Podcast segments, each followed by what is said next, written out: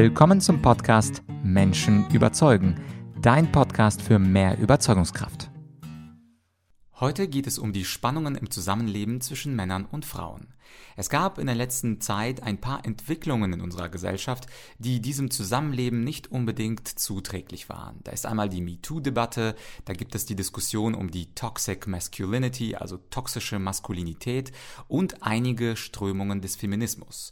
Und heute spreche ich mit der Filmwissenschaftlerin und Autorin Dr. Nathalie Weidenfeld um den sogenannten erotischen Humanismus. Und natürlich auch um das, wie die Folge heißt, um das Sexdefizit der Männer und den äh, Sexismus in der heutigen Gesellschaft. Bevor wir darüber sprechen, sprechen wir über ihre Motivation, dieses Buch zu schreiben, über das heutige Männerbild, über feministische Stereotypen und um das Plädoyer für die Opakheit. Was das Ganze ist, erfährst du natürlich in diesem Interview und falls dir diese Folge gefallen hat, dann teile sie mit einem Freund oder einer Freundin deiner Wahl. Und jetzt viel Spaß bei dem aufregenden Thema erotischer Humanismus mit Dr. Nathalie Weidenfeld. Aufgrund des Sexdefizits in allen Kulturen der Welt haben die Frauen ein erotisches Kapital, was sie für ihre Zwecke einsetzen können. Das sage nicht ich, sondern meine Interviewpartnerin und Buchautorin dieses wunderbaren Titels, Erotischer Humanismus. Frau Weidenfeld, danke, dass Sie da sind. Und bevor wir zu diesem erotischen Kapital der Frauen kommen, eine Frage, wie kamen Sie denn auf den Titel erotischer Humanismus? Ja, der klingt gut, oder? Also, da sind eigentlich zwei Gedanken dahinter. Das eine ist die Idee Humanismus, dahinter steckt ja die Idee, dass Menschen anständig miteinander umgehen, sich gegenseitig respektieren, die Lebensform des anderen, wie auch immer die aussieht, ebenfalls respektieren, dass jeder das Recht hat, sein Leben so zu leben, wie er ist, auch ohne Kommentare, ohne Beurteilungen ähm, und dass man sich gegenseitig, dass man gegenseitig auch aufeinander Rücksicht nimmt ja, und achtsam miteinander umgeht. So. Und diese schönen Prinzipien gelten auch für die erotische Dimension. Denn der Mensch ist ja nicht nur ein soziales, körperliches, seelisches, geistiges Wesen, sondern hat eben auch diese erotische Dimension. Und eben auch in dieser Dimension hat er ein Recht darauf, dass wir einen humanen Umgang pflegen. Das ist die eine Seite, aber ich würde gerne noch was ergänzen. Und zwar, es ist eben nicht nur ein Humanismus, sondern erotischer Humanismus. Und ich würde sagen, das soll uns nochmal vor Augen führen, dass zum Menschsein eben auch die erotische Komponente dazugehört. Und äh, die hat, würde ich mal sagen, in den letzten Jahren äh, vielleicht kein so oder ist sehr problembeladen geworden. Ja? Aber es gehört zu unserem Menschsein hinzu und ich würde auch sagen, um ähm, damit die Menschen auch wirklich human miteinander umgehen, gehört auch diese Anerkennung dazu, dass wir uns gegenseitig auch als erotische Wesen anerkennen. Das ist so die Idee. Ich hoffe, ich habe es verstanden. Ja, wir gehen ja noch ein bisschen tiefer in den humanistischen Teil etwas später im Interview, aber natürlich interessiert mich diese Idee des erotischen Kapitals. Es ist ja in der Wirtschaft auch so, wenn die eine Seite ein Defizit hat und eine erhöhte Nachfrage sich daraus ergibt, dann ist die andere Seite ein wenig stärker, die das Angebot sozusagen liefern kann. Und diese Idee des erotischen Kapitals der Frau, können Sie das mal ausführen? Also was genau ist dieses Kapital? Und vielleicht viel interessanter für unsere Zuschauer, ob männlich oder weiblich, ist es eigentlich legitim, dieses erotische Kapital auch vor allem im Berufsleben einzusetzen? Ich glaube, privat wird niemand Nein sagen, aber im Berufsleben, die beiden Fragen würden mich interessieren. Also zunächst einmal, äh, ja, dieser schöne provokative Satz stammt ja auch nicht direkt von uns, den äh, beiden Autoren, sondern dahinter steckt die Soziologin Catherine Hakim, eine, eine Britin, die also ein Buch mit gleichnamigem Titel geschrieben hat, Das erotische Kapital. Ja ist natürlich äh, provokant und äh, in der Tat, also das äh, belegen soziologische Studien, gibt es bei Männern auch ein Sexdefizit, um es mal so platt äh, zu formulieren. Und daraus können Frauen natürlich in der Tat Kapital schlagen. interessant finde ich, dass äh, durch diesen Begriff eine, eine ganz wichtige Enttabuisierung stattfindet. Ja, ich meine, nun sind wir mit MeToo in bestimmten Gewässer geraten, ähm, wo sozusagen der Einsatz des, der eigen, des eigenen körperlichen Kapitals äh, in Misskredit geraten ist. Ja? Aber ich denke, hier kann man wirklich äh, trennen. Sie sind ja auch Jurist. Wir haben ja die wunderbaren Gesetze, die sowas regeln. Es ist nicht erlaubt, jemanden zu erpressen. Ja? Also, du kriegst die Rolle nur oder diesen Job, diesen Auftrag, wenn du mit mir ins Bett gehst. Ja, das ist eine eindeutige Erpressung, Nötigung und so weiter. Das fällt unter die Rubrik. Aber warum soll man nicht, es ist ja so, ich habe vor zwei Tagen einen interessanten Tierfilm gesehen. Da geht es ja auch im Tierreich oft darum, aufzufallen. Ja, die bunten, was die da alles haben, dieses Gefieder, das ist sozusagen ein, ein, eine positives Value. Und das versuchen wir Menschen ja auch im Berufsleben oder im erotischen Leben.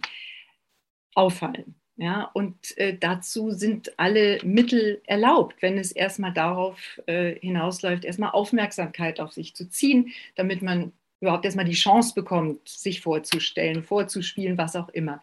Daran ist per se erstmal nichts verkehrt. Auch das erotische Kapital. Ja? Es gibt das intellektuelle Kapital, das erotische Kapital, Menschen beeindrucken, weil sie, weiß ich nicht, sich besonders mächtig geben. Es gibt viele verschiedene Mittel und das Erotische ist eben ein Mittel. Es gibt keinen Grund, wenn es nur bei diesem Aufmerksamkeit äh, erheischenden bleibt, das irgendwie zu dämonisieren. Deshalb finde ich das ganz, äh, diese, diesen provokanten Satz ganz, äh, ganz gut. Tut unserer Zeit ganz gut.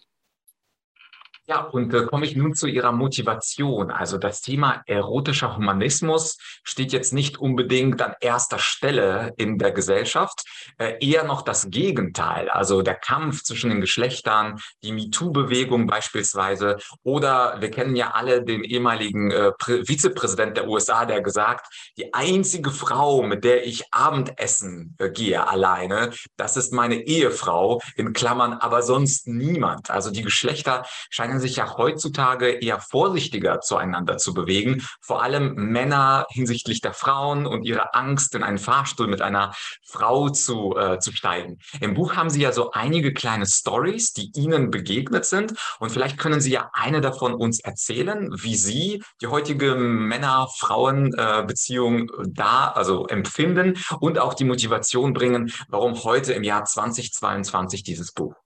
Hm.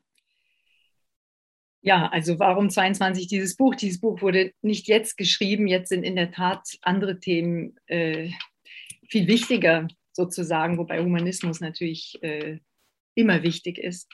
Ähm, aber gut, es erscheint jetzt, es ist äh, vielleicht eine ungünstige Zeit, aber ähm, es gibt ja auch vielleicht eine Zeit, hoffentlich bald nach dem Krieg, in dem wir uns wieder mit erotischem Humanismus mehr befassen können und in dem andere Probleme wieder zutage treten.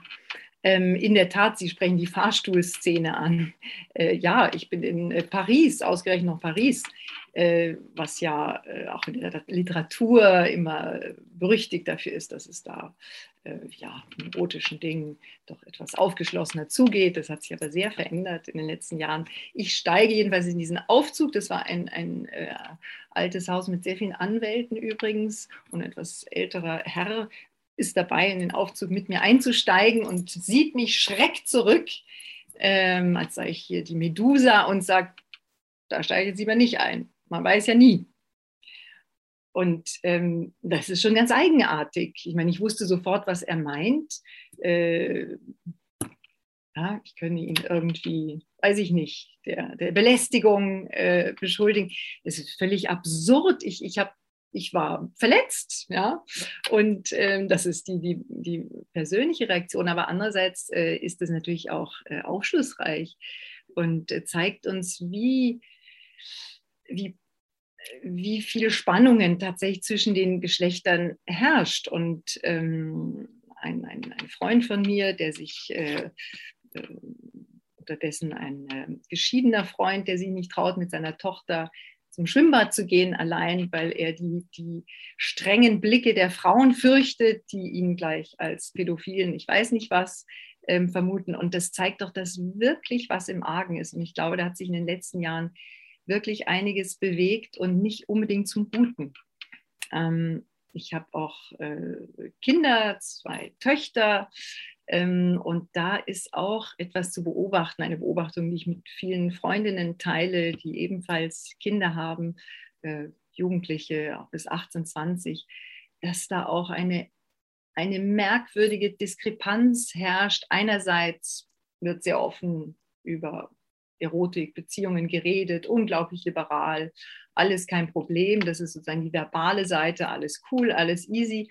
Und auf der anderen Seite, ja, eine, äh, doch eine, eine Befangenheit, eine Scheu, ähm, vielleicht eben gerade durch dieses mediale Überangebot, durch diese Übersexualisierung, ähm, die da stattfindet. Also ich glaube, die, die jungen Menschen haben es auch nicht leicht äh, vielleicht auch gerade dadurch, dass Erotik so, ja, so, so problembehaftet ist. Ähm, und ich denke, das, das sollte sich auch im Sinne eines humanen Umgangs ändern, einfach eine, eine entspanntere, eine, ein entspannterer Umgang. Und ähm, ich bin auch Mutter eines Sohnes und äh, als solche kann man sich auch ein bisschen Sorgen machen um die armen Männer. Denn äh, es ist äh, wirklich ähm, verwunderlich. Ähm, ich bin ja auch Filmwissenschaftlerin und gehe ab und zu ins Kino. Und äh, es, es ist wirklich auffällig, mit was für einem ja, männerfeindlichen Klischee wir in vielen Filmen konfrontiert werden. Das kann man in der Tat ganz gut mit der Toxic Masculinity bezeichnen, die ja als Begriff ganz offiziell durch die Welt geistert, was ja eigentlich auch ein starkes Stück ist. Also mal kurzer Gedankenversuch, wie wäre es, wenn die Feuilletons voll wären von der Toxic Femininity? Fände man vielleicht nicht so gut. Man muss sich fragen, warum regt man sich in dem einen Fall nicht darüber auf?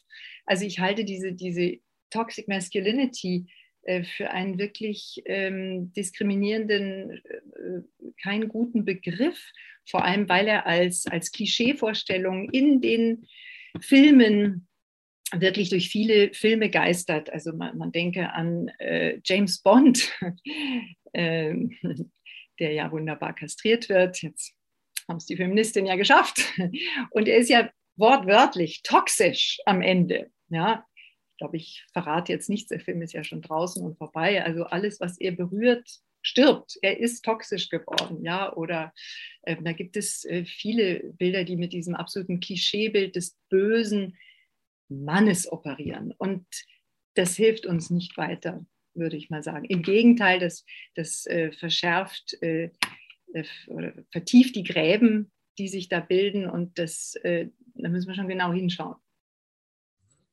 Wenn wir jetzt bei den beiden Geschlechtern unterscheiden, jetzt hat nicht jeder, wie wir beide, ihr Buch gelesen, Sie haben es geschrieben, ich habe es gelesen, aber nicht jeder kennt diese Idee des erotischen Humanismus, dass wir humaner äh, einander begegnen als Männer und als Frauen. Ähm, angenommen, Sie hätten jetzt äh, zur besten Sendezeit bei der ARD oder ZDF oder dem Sender Ihrer Wahl sozusagen eine Minute eine Botschaft an die Männer, wie sie sich den Frauen annähern könnten und wie das gehen sollte. Gerne auch zwei Minuten an die Männer und äh, das Gleiche auch an die Frauen, weil offensichtlich gibt es ja diese Spannungen, die auch mit MeToo jetzt eher größer geworden sind und mit den ganzen, es gibt ja heute auch dieses Cultural Diversity und Sexismus-Schulungen, vor allem in den USA, die sind ja, oder in Großbritannien, die sind da ganz, ganz vorne weg. Aber angenommen, Sie hätten Sendezeit und würden sagen, Stichwort erotischer Humanismus, wie können wir Männer, vielleicht fangen wir mal Men first äh, und nicht Ladies first, was sollten wir Männer hören? Was sollten wir äh, beherzigen? Und anschließend äh, können Sie sich vielleicht an die Frauen ein bis zwei Minuten widmen. Und was sollten die Frauen hören? Was müssen wir über den erotischen Humanismus wissen, um als Frauen nicht toxisch den Männern gegenüber zu treten? Hm. Also ich würde am liebsten gerne Ihre Frage konterkarieren, weil wir haben zu viel von diesen Vorschriften. Wir haben zu viel von den Dingen, was muss ich sagen, äh, was muss ich tun und wie muss ich es tun, damit ich vielleicht nicht misse. keine Vorschriften. Entspannt euch und traut euch zu, die Beziehung untereinander, sei sie noch so flüchtig, selber regeln zu können. Ich glaube, das wäre meine Wahl. Wir haben zu viel von diesen Vorschreibungen, Tipps.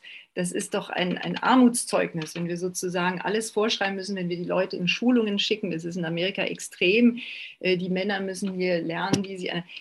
Wir sind ja Menschen, wir können doch miteinander umgehen und wir, wir können doch verstehen, wenn, wenn einer Frau das gerade unangenehm ist, wenn man sagt, ah, sie sehen super aus und vielleicht geht es ihr gerade, ich weiß nicht. Ich finde, wir müssen uns als Menschen mehr zutrauen und vielleicht auch weg von dieser negativen Sexbesessenheit. Mehr Erotik, weniger Sexbesessenheit. Klingt nach einem sehr guten Tipp. Ich finde es ja gut, wenn die Fragen auch konterkariert werden, weil ich wollte ja tatsächlich Tipps, konkrete Handlungsanweisungen. Und wenn Sie sagen, weniger Tipps, mehr vielleicht einfach nur Vernunft, ist da manchmal auch ganz gut. Aber dann mach mal ein konkretes. Selbstvertrauen. Mehr Selbstvertrauen ja. mit, mit, mit der erotischen Kommunikation selber umgehen zu können. Für alles andere gibt es Gesetze. Ja, wenn wenn äh, Grenzen überschritten werden, wenn jemand genötigt wird, wenn jemand wirklich belästigt wird, wenn es in diese Richtung geht, da gibt es Gesetze. Wir brauchen keine, das andere brauchen wir nicht. Ja, wahrscheinlich ist der Ruf oder der Wunsch nach Gesetzen oder Regeln deswegen so groß, weil die Menschen heute ja sehr unterschiedlich sind. Wir leben ja, und das ist ein guter Vorteil, in einem pluralistischen Staat, wo viele Meinungen und auch Wesenheiten und Äußerliches ja akzeptiert werden. Also wenn man ein Tattoo mitten im Gesicht hat, dann ist es nicht schlimm. Ja, einige finden es nicht so schön, aber es wird toleriert und viele andere Dinge auch. Deswegen vielleicht ein, ein kleines Beispiel. Also angenommen, ich saß gestern in einer Videokonferenz mit einer Frau, die eine unglaublich interessante Frisur hat, die also auf die rechte Seite ihre ganzen Haare gepackt hat, habe ich noch nie gesehen. Jetzt habe ich aber diese Frau ebenfalls nie gesehen und ich als Mann weiß aber nicht genau, was für einen Charakter sie hat, weil in dieser pluralistischen Gesellschaft könnte sie eine Feministin sein, die es könnte eine Frau sein, die nicht auf ihr Äußeres reduziert werden will, es könnte eine Frau sein, die ähm, auf den Intellekt äh, bezogen äh, äh, behandelt werden möchte und nicht auf das Äußere und die Frisur. Es gibt ja diese Angst, aufs Äußere reduziert zu werden. Und wenn ich jetzt quasi das erste Mal ähm, in dieser Videokonferenz sitze, und ich glaube, ich bin nicht der einzige Mann, der jetzt unsicher ist, Darf ich jetzt dieses Kompliment zu dieser kreativen Frisur zur einen Seite machen oder darf ich es nicht? Jetzt sagen Sie ja, naja, lassen Sie uns weniger Regeln haben. Also machen Sie das mal so, wie Sie es machen würden. Aber gleichzeitig habe ich auch Angst, diese Frau zu verletzen, weil ich ja weiß, dass einige Frauen extrem beleidigt sind, wenn man zu ihrem Äußeren ein Kompliment macht. Könnten Sie dann einen Tipp, einen kleinen Tipp geben oder würden Sie sagen, ja, da sind Sie auf sich allein gestellt, Herr Jatschenko, machen Sie oder machen Sie es nicht? Ja, ich meine, es ist, es ist irgendwo verrückt eigentlich, oder? Dass wir uns diese Fragen stellen. Ich meine, in dem Fall ist es ja nun wirklich objektiv etwas harmloses. Ja, ich meine, ähm, klar, es gibt Empfindlichkeiten. Und die Frage ist, inwieweit müssen wir auf alle Empfindlichkeiten Rücksicht nehmen? Und würde mal sagen, wenn wir jemanden kennen, wir wissen, Sie haben ja eben gesagt, Sie kennen die Damen nicht. Nehmen wir mal an, Sie würden sie kennen. Sie wissen, sie wird allergisch, wenn man sie auf ihre Haare anspricht. Dann würde ich sagen, gut, lass 5 Grad sein. Ja? Aber es gibt natürlich Grenzen der Rücksichtnahme. Also äh, auch das äh, Beispiel in dem Buch, da geht es um unsere Tochter, die eine Spinnenphobie hat, ja, auf die wir auch, also wir würden jetzt keine Spinne zum Frühstück in ihr Müsli legen oder so. Wir wissen, sie ist da empfindlich. Kann man ja machen, ja, kostet ja nichts. Ähm, wenn sie aber jetzt wirklich darauf besteht, dass wir ausziehen aus dem Haus, weil in der Tat hier sind viele Spinnen, dann würde ich sagen, nee, spinnst du, da gibt es Grenzen. Ja? Und äh, die Frage ist natürlich schon philosophisch, wie ist das mit der Rücksichtnahme, wie ist das mit der, der, der Herabwürdigung? Und da gibt es eben diese schöne, sehr praktikable Definition von Avishai Margalit, dem äh, israelischen äh, Philosophen, niemanden einen objektiven Grund geben, sich in seiner Würde verletzt zu fühlen. Und ähm, daran sollte man versuchen, sich zu halten. Ja, wenn es um die Haare geht, das ist und sie wollen einfach nur wissen, ach, wie sie das macht oder das ist objektiv keine Entwürdigung. Ja? Und äh, wichtig ist auch natürlich, wenn sie nicht wissen, dass sie das so empfindet oder dass sie auch nicht die Absicht haben, sie zu entwürdigen. Das ist ja auch etwas, bei unserer ganzen Regelfixierung äh, vergessen wir ja auch die Intentionen. Ja, man hat ein Wort und das darf man nicht sagen, völlig unabhängig davon, ob derjenige, der es benutzt, überhaupt die Intention hat, äh, damit irgendwas Bestimmtes auszulösen. Äh, und das geht ja nicht. Ja? So, da verletzen wir schon ähm, bestimmte, ja, so wie wir normalerweise miteinander umgehen. Ja? Intention ist wichtig, objektive Gründe sind wichtig. Wir können es nicht alles über den Haufen werfen, nur mit der Begründung, äh, es gibt so viele unterschiedliche Menschen und alle sind äh, ganz einzigartig äh, verletzbar. Aber Sie haben natürlich recht, das multikulturelle Zusammenleben ist eine Herausforderung, weil da gibt es verschiedene Kulturen mit verschiedenen Empfindlichkeiten. Das äh, ist nicht einfach. Ja, Sie haben das Buch ja auch nicht alleine geschrieben, habe ich fast vergessen zu erwähnen. Äh, das haben Sie mit Ihrem Mann äh, geschrieben, Professor Julian Niederrümelin. Und ich habe als Student auch an der LMU München äh, mal ein paar Vorlesungen über Spieltheorie von ihm gehört. Und natürlich müssen wir nicht über Spieltheorie. Auf gar keinen Fall.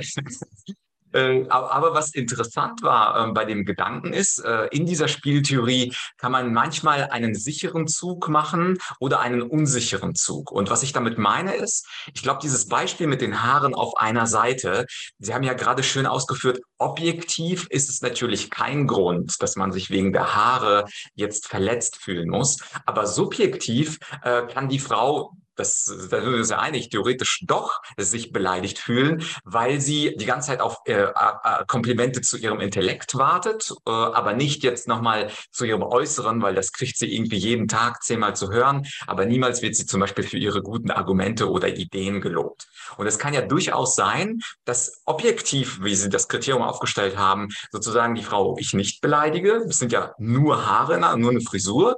Aber subjektiv kann es durchaus sein, dass die trotzdem beleidigt ist. Und wenn ich jetzt so ein cleverer Mann bin, dann denke ich mir vielleicht, okay, äh, die Frau Weidenfeld hat gesagt, objektiv äh, gibt es keinen Grund, aber ich weiß, dass subjektiv ein Grund äh, geben könnte, warum sie auf mich beleidigt ist in der Videokonferenz.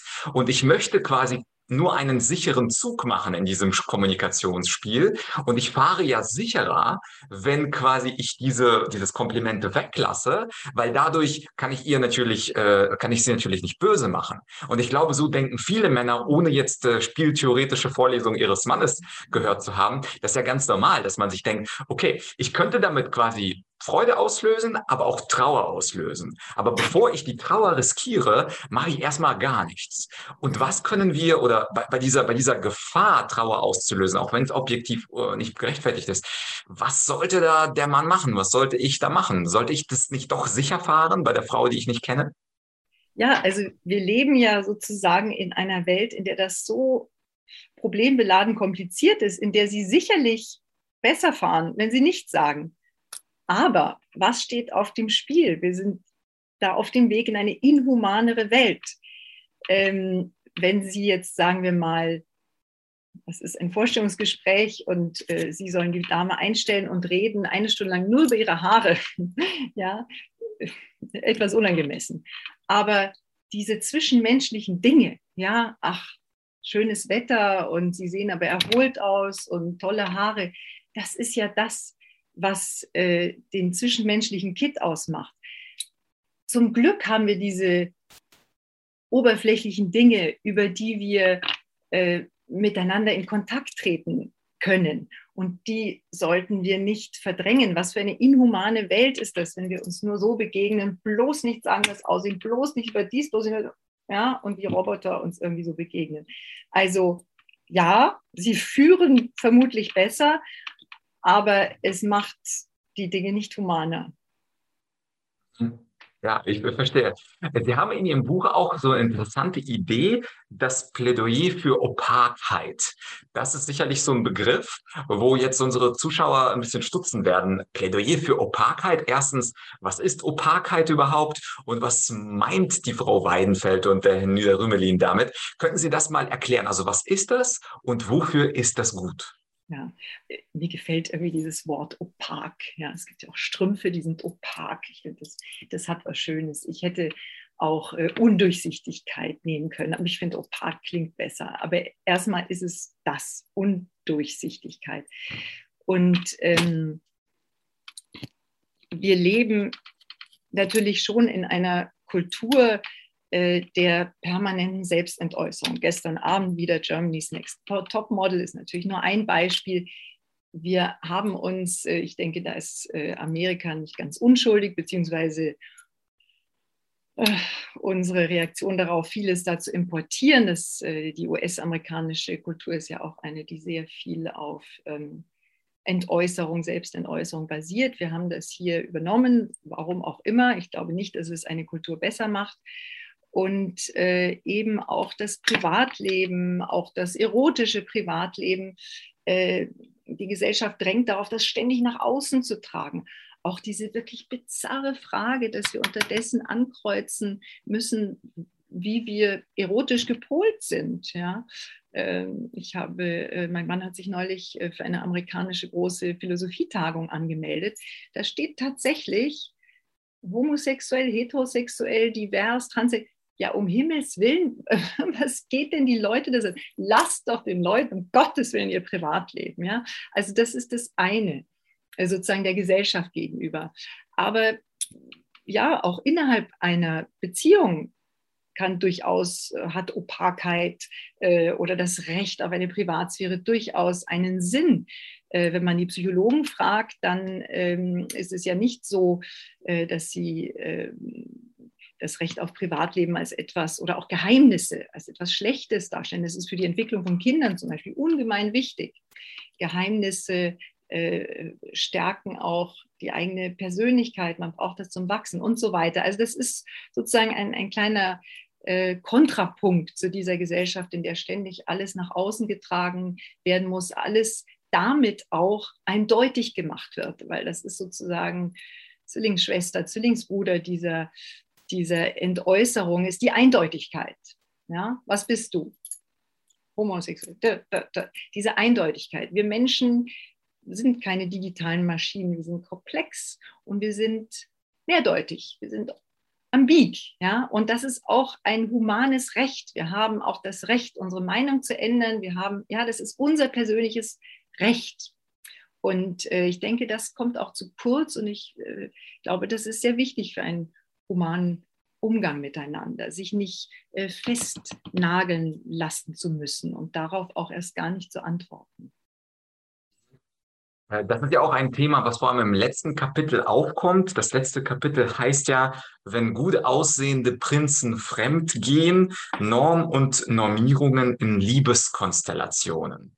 Und da ist natürlich äh, für alle spannend, wie viel soll ich denn opak, also undurchsichtig halten bei meinem Partner? Also nehmen wir mal an, ein Paar ist seit fünf Jahren zusammen und ähm, die Frau ähm, hat jetzt einen netten, sehr attraktiven Kollegen, mit dem sie auch gerne mal ein längeres Meeting macht. Also es gibt ja gar nichts, was irgendwie in die sexuelle Richtung geht, aber sie finden sich attraktiv und sie arbeitet einfach gerne mit ihm und legt zum Beispiel deswegen äh, ein Meeting auf 16 bis 18 Uhr oder so. Äh, einfach nur, weil sie gerne in seiner Nähe ist. Und natürlich könnte man die Geschlechter auch hier umdrehen. Äh, würden Sie dafür plädieren, dass jetzt ähm, die Frau ihrem Mann oder ihrem Freund nichts davon berichtet, Stichwort Opakheit. Sie soll auch ihre Lust, mit diesem Kollegen Zeit zu verbringen, auch als persönliches Geheimnis haben dürfen. Oder sagen Sie, sobald es die Beziehung äh, gefährdet, soll sie ganz offen zu ihrem Freund laufen und sagen, da gibt es einen neuen Kollegen, äh, mit dem verbringe ich gerne Zeit. Ich weiß jetzt nicht, was das bedeutet, aber ich mag ihn sehr.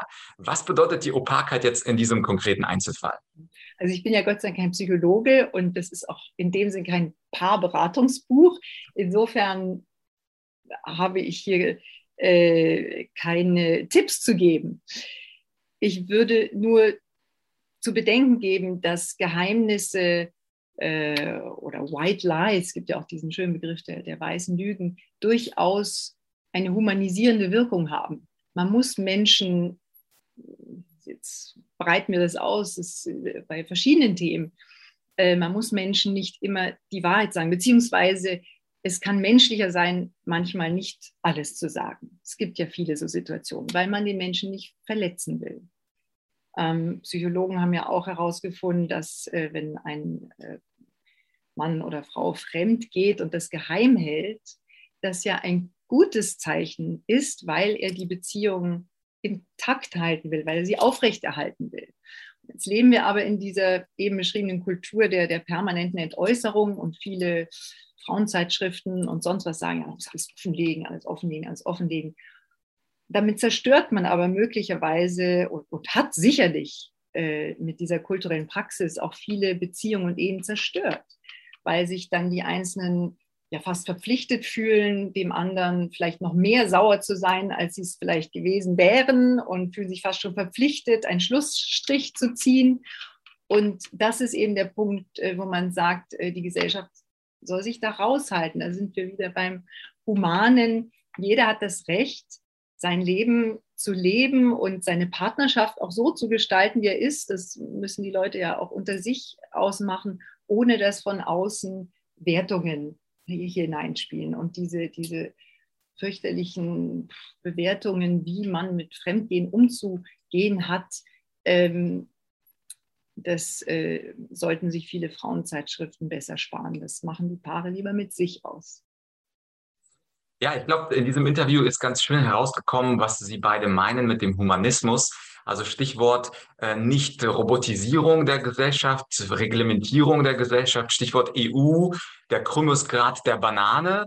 Das ist vielleicht eine Überregulierung im öffentlichen Leben. Und Sie beide setzen sich ja dafür ein, dass es eben unter Menschen autark in der Beziehung definiert wird oder vielleicht auch innerhalb eines Menschen man für sich durchaus definieren kann, was für mich Eros und Sexualität bedeutet. Und man muss es nicht unbedingt immer nach außen rechtfertigen. Ich glaube, das ist eine sehr spannende Botschaft. Ja, und äh, das Buch dazu, äh, Frau Weinfeld, ich glaube, Sie kennen das, Erotischer Humanismus. Ich habe es gern gelesen, vor allem auch deswegen, weil es eine schöne Mischung ist zwischen Philosophie und praktischen täglichen Beispielen. Also sei es Ihr Beispiel mit dem Aufzug in Paris oder vieles andere. Also man kann durchaus, wenn man Philosoph ist, wird man begeistert sein durch die Beispiele. Wenn man die Beispiele kennt, wird man begeistert sein durch, die, äh, durch den philosophischen Überbau. Von meiner Seite eine klare Leseempfehlung. Den Link, äh, liebe Zuschauer, den findet ihr natürlich unten. Und an Sie, Frau Weinfeld, ein herzliches Dank Dankeschön für das Interview. Ja, sehr, sehr gern.